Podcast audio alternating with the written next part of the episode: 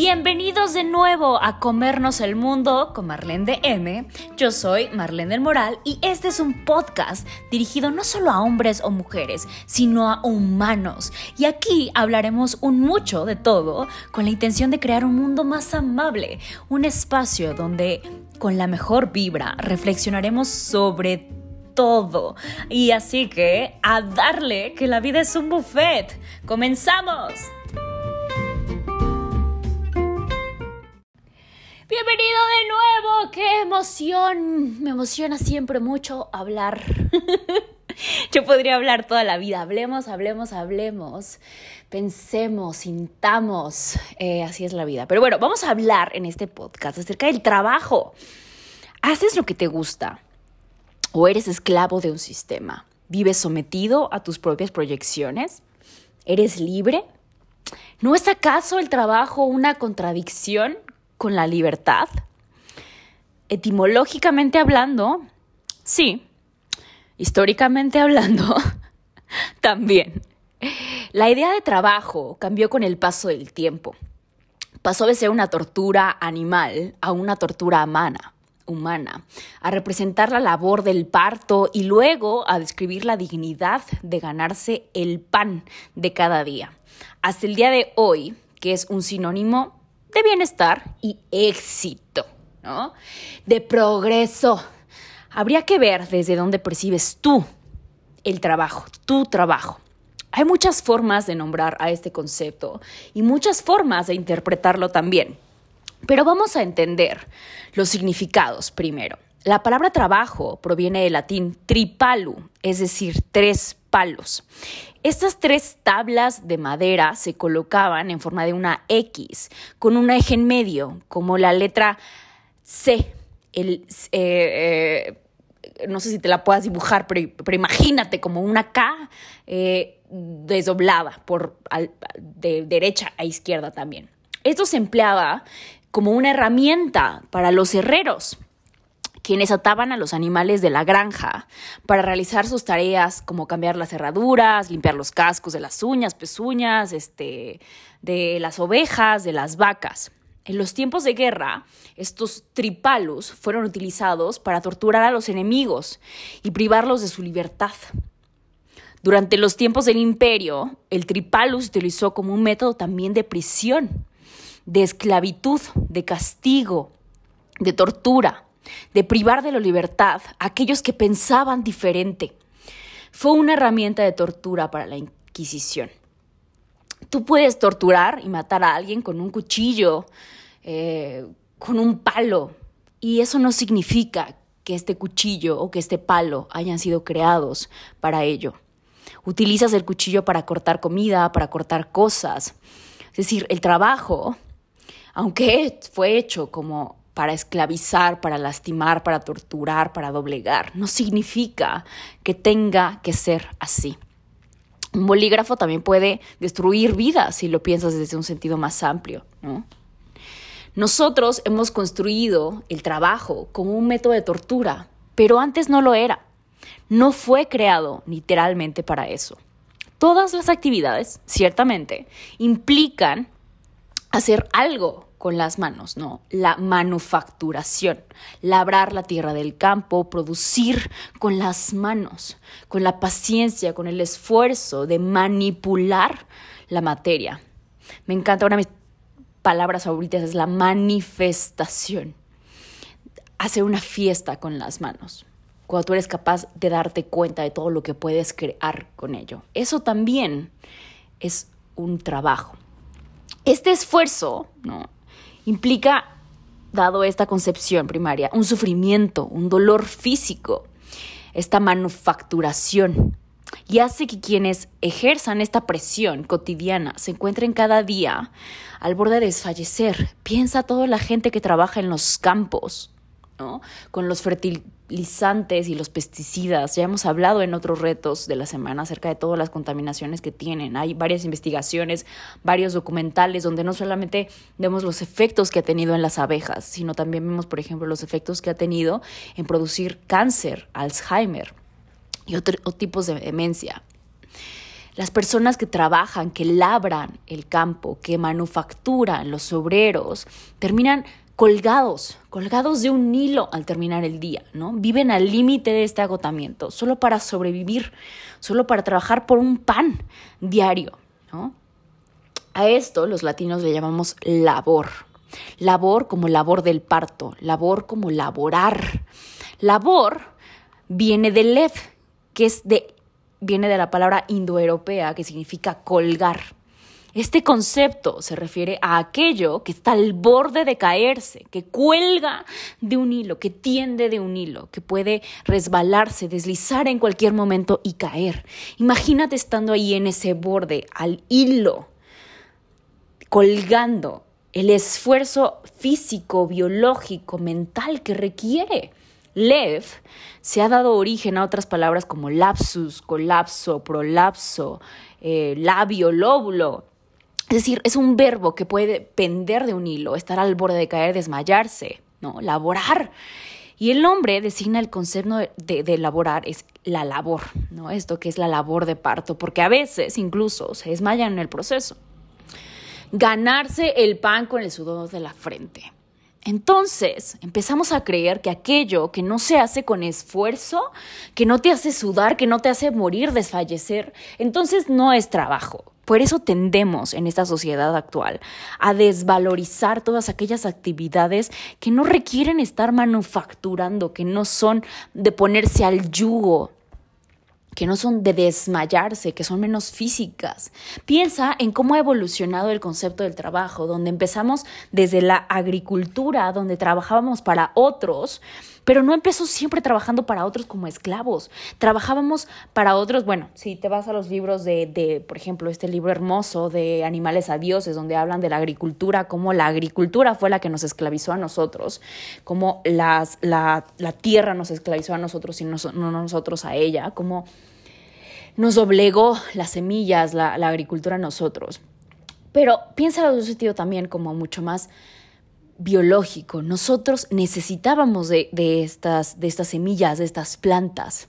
Nosotros trabajábamos la tierra, trabajábamos manufacturando cosas, haciendo cosas para nosotros, para la comunidad, para intercambiarlas, para enriquecernos, para sentir que enriquecíamos a los otros. No teníamos una paga necesaria para este proceso. La paga en sí ya era elaborar estas cosas, elaborar, no elaborar estas cosas. Es distinto.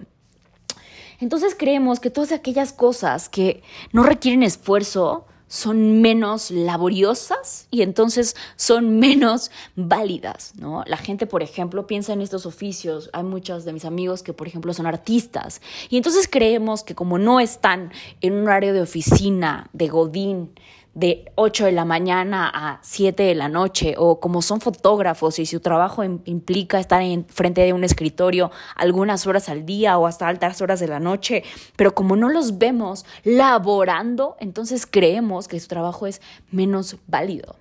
Tan solo yo. Eh, me recuerdo mucho a mi ex esposo, que, que él era médico, como ya te lo he contado en otras veces, y se la pasaba todo el día laborando en un esquema sin horario, ¿no? Y mi trabajo como psicóloga es un trabajo mucho más flexible donde yo puedo elegir mis horarios, donde yo lo elegí así. Tiene muchos otros contras, claro, pero yo lo elegí así. Pero como yo no podía mostrarle a él los resultados tangibles de lo que yo había hecho, entonces él tendía, y no solo él, sino la sociedad tiende a desvalorizar todos estos otros otras formas de trabajar, otras formas de vivir, otras formas de ganarse la vida. ¿Por qué ganarnos la vida? ¿Qué no la merecemos ya? ¿Que no estamos aquí ya por algo, para algo? ¿Por qué tenemos que ganarlos la vida? ¿Ganársela a quién? ¿Cuál es la competencia? ¿Cuál, cuál, es el, punto de eso? ¿Ves como todo este esquema de tenemos que hacer algo para merecernos algo? Es como este amor condicionado, Sin dolor no hay ganancia, ¿no? No pain, no gain, dicen por ahí, ¿no? Lo cual me recuerda exactamente esto. Sin esfuerzo muscular no habría comida en la mesa. empezamos a relacionar esto como una cosa muy física. Era precisamente labrar la tierra donde se tenía que obtener los alimentos con el sudor de la frente, ¿no? Esforzarse, poner fuerza en. Para construir una casa, enfrentar el dolor para crear herramientas e incluso luchar para sobrevivir y defender los logros. Sin meternos un poco o, no tanto a esta parte como de los gains del ejercicio, que también puede ser lo que se te ocurra ahora, también es un gran mito que tenemos que desfallecer para terminar agotado, para que sirva el entrenamiento muscular. Cuando de alguna forma muy simple te voy a decir que es completamente falso, ¿no? Si entrenas al fallo, lo único que vas a conseguir, si no lo combinas con un descanso y una buena alimentación, es comerte a ti mismo. Y comerte a ti mismo, desgastarte, quitarte las ganas de vivir. Es como una sobrevivencia de muchos en la actualidad, sufriendo en el trabajo para poder vivir. Eso no es vida. Así como labor y trabajo se convirtieron en sinónimos de éxito y seguridad, hacer, hacer, hacer una y otra vez este acto repetitivo, eso es lo que hace como esclavizante, rutinario, ¿no? Como rota una rueda, la rutina. Acuérdate que viene de labrar el campo, y aquí te sorprenderás, pero algunas otras palabras que, definen este concepto, como la palabra hacer, proviene del indoeuropeo de, que significa poner o colocar, que dio el, latina de facto, eh, que viene del portugués facer, del francés faire, del italiano faré, y de algunas otras lenguas sajonas, eh, eh, como del inglés, por ejemplo, viene el du, del alemán viene el tun, del ruso viene el lat. Eh, y aunque la palabra hacer en indoeuropeo se decía de otra forma, que era ger, que define una acción. Cuando los europeos se, se, dividieron en dos, unos se fueron para la India y los otros se fueron para Europa Central. Esto es parte de Europa Central, lo convirtieron en un verbo y lo descubrieron en, en, tres conceptos. Uno, el sajón, que tiene que ver con el arf, que dio origen al, al, del alemán, ¿no? Otro al nórdico, otro al griego. Como del griego viene el ergón, que viene de la palabra ergonómico, pero en el lado de la India, que es la parte interesante a la que me gustaría que llegar, viene del, del ger, que originó la palabra ker, que dio lugar a la famosa palabra karma, ker, karma, ker, karma. Trabajar es un karma y está directamente relacionado con el mismo origen de la palabra karma, que significa acción. Fíjate cómo empezamos a pensar, ¿no? Que este trabajo, este esfuerzo, que esta acción tenía que ser algo pesado. Este yugo que teníamos que cargar, estar bajo, bajo el yugo. Eso es lo que significa el trabajo. Tú eliges de dónde quieres vivir, desde la acción o desde el sufrimiento, una acción o una reacción, algo que eliges o algo para lo que te han condicionado, que tiene que ser el trabajo. Uno es un camino hacia la conciencia y desde la conciencia, y el otro es desde la inconsciencia, solamente desde la reacción. Esto lleva a conseguir la acción como un gasto de energía, y esta energía está en el cuerpo y para sacarla hay que hacer fuerza y esta fuerza produce dolor muscular que al repetirse una y otra y otra vez se llama labor. El labor del herrero es estar bajo este peso del hierro, bajo el yugo. Desde la inconsciencia sufres porque es algo que no quieres, es algo que te tienes que esforzar desde la inconsciencia, también te puedes elegir liberar a ti mismo de esos patrones, de lo que alguien más quiere para ti. ¿Realmente haces tu trabajo porque tú lo quieres? ¿Porque es lo que a ti te gusta? ¿O porque es lo que te dijeron que se tenía que hacer? ¿O porque es la forma en la que te dijeron que podías conseguir dinero? Que era el camino hacia el éxito. Del otro lado, tenemos a la vocación que viene del vocablo griego bok, que quiere decir llamado. ¡Llamado! Sí, recuerdas, si tomaste el taller de obstáculos, cómo convertir mis obstáculos en oportunidades, el llamado, así llama el taller. O si tuviste la oportunidad de ver ya mi video en YouTube que se llama El llamado o mi otro taller sobre la felicidad, te acordarás porque yo llamo a mi vocación el llamado. Ese momento donde lo supe. Yo soy muy afortunada. Desde los 16 años tuve mi llamado y lo supe. sabías lo que era, ¿no? Esa vocación es cuando sabes eso que era y que te llamaba, que gritaba tu nombre. Es el lugar donde verdaderamente encuentras satisfacción. Y no desde el sufrimiento, sino desde la entrega. Entrega porque te rindes a ello, lo aceptas, you surrender yourself to. Es decir, es algo que va más allá de ti. Desde una concepción biológica, recuerda que para mí la biología es la espiritualidad. Desde esta concepción biológica, es algo que ya está en ti. Es decir, si lo juntamos con estas teorías, eh, eh, eh, no, no son con esas teorías, por ejemplo, si pensamos desde el temperamento, ¿no? Que es esto, que son características que ya vienen de ti, que te dan desde la genética, que te da, por ejemplo, la altura, que te hace tener ciertos rasgos característicos, es decir, todo tu fenotipo, la expresión física de tus genes. Y tus genes, que se activan o desactivan de acuerdo a, la mm, epigenética, es decir, al contexto. Esto que ya está en ti, está biológicamente en ti. Estos dones que fuiste cultivando desde otros lugares, estos dones que a lo mejor si quieres verlo así, alguien más cultivó para ti desde la genética, tus dones familiares, ¿no? Es algo que ya está en ti naturalmente. De alguna forma tú lo eliges, pero de alguna forma también te elige. Es tan orgánico y esto del orgánico te, lo voy a poner como ejemplo así. Cuando, cuando yo era bailarina, había de repente pasos que yo decía, esto no, no, tiene organicidad. O sea, a mí la lógica biológica de mi cuerpo me dice que si yo estoy haciendo este movimiento, el siguiente va a ser este. Es decir, eso orgánico que te pide tu cuerpo, ¿no? Es tan orgánica la vocación, ¿no? Que aunque quisieras evitarla, no podrías. La haces sin darte cuenta. Piensa en eso para ti. ¿Qué es eso en tu vida que haces que no podrías evitar? Y no, no me refiero a sufrir, y no, no me refiero a hacerte la víctima, y no, no me refiero a todas estas cosas. Eso lo aprendiste. No, no, no, no. Esto que ya está en ti. Por ejemplo, mi mamá. Mi mamá es tan servicial por cuestiones de su, de su pasado, por cuestiones de lo que a ella le enseñaron, de lo que era correcto, de lo que era incorrecto, pero ella es enfermera y no puedo pensar en una cosa que requiera de más servicio, de más humildad, que ser enfermero, que ser enfermera, de estar cuidando a los enfermos. No siendo el doctor, el protagonista, el que nada más va y receta y hace la intervención y se va. Es el que se queda, el que cuida, el que, el que se queda para sanarte las heridas, el que te escucha, el que te acompaña. Esa es mi mamá. Ese es su don. Ella, su don es ese servicio, esa entrega, y lo hace en cualquier aspecto, en donde ella se pare.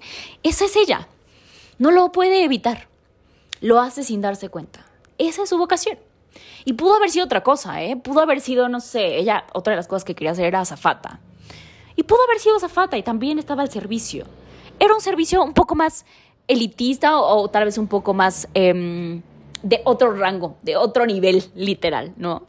Pero ella eligió ser enfermera eligió seguir este llamado de su vocación. Si tomaste el taller conmigo o si lo quieres tomar, puedes revisar los videos que están gratuitos en YouTube, ahí están. Y si no, puedes buscarme y te, cuento más sobre ese taller de, la, de, cómo hacer tu, tu vocación y de la felicidad y demás. Pero ahí te comparto en una oración esa vocación que yo sentí, ese llamado. Es algo que literalmente traigo tatuado, tatuado. Fue mi primer tatuaje. Nunca lo voy a olvidar. Y es algo tan grande y tan amplio que me permite hacer un montón de cosas. Pero porque es una necesidad, o sea, no hay necesidad de que yo te lo diga. Es decir, tú en este momento ya sientes cuál es mi vocación, cuál era mi llamado. Tú, tú lo puedes saber, si tú me conoces un poquito, si has escuchado, si en este momento lo puedes sentir, sabes, claro, lo que Marlene debe estar haciendo, ¿no? Su vocación es esta. Es mi vocación. ¿Cuál es la tuya? Tú puedes elegir si quieres seguir trabajando para otros, trabajando haciendo lo que los demás te han dicho, o elegir tu vocación. Oye, Marlene, pero ¿el trabajo entonces, cuando hago mi vocación, no me va a requerir esfuerzo? No, no necesariamente. Es algo que se hace tan natural, tan orgánico, que cuesta tan poco esfuerzo que no puede considerarse un trabajo. Cuando a mí me dicen, es, es más, yo te lo voy a poner así, cuando yo empecé a formarme en lo que yo hago ahora, yo pagué. Y no solamente hablo de mi carrera, hablo literalmente cuando era coach, yo pagaba para hacer esto. Es algo que amo tanto que yo casi casi le pagaría a mis pacientes por estar acá. Es algo que amo tanto que la mayoría de todo mi trabajo es pro bono. Así de simple. Y cuando viene la ganancia, es como, ay, sí es cierto, que, que me pagan por hacer esto. Ya se me había olvidado. La ganancia de tu vocación, el pago, el profit de tu vocación, ya es la vocación misma. Es el poder desarrollarte en eso que a ti te gusta. La ganancia de vivir ya es vivir. Te lo explico más a fondo en los talleres. Espero que tengas un feliz día y que hoy te permitas, te des permito, permito, permiso de vivir tu vocación, de ser eso que ya eres. Y recuerda seguirnos en nuestras redes oficiales en Instagram, arroba marlendm, así como está escrito aquí, arroba marlen.dm, arroba haz luz en el mundo, en Facebook igual y en YouTube igual. Que tengas un hermoso, hermoso día y no te pierdas nuestro siguiente episodio que estará increíble. Y recuerda que en Instagram tenemos todas las semanas los retos de la semana y cada día tiene un hashtag diferente, así que no te lo pierdas. Checa las historias que ahí es donde pasa lo verdaderamente bueno. ¡A comernos el mundo!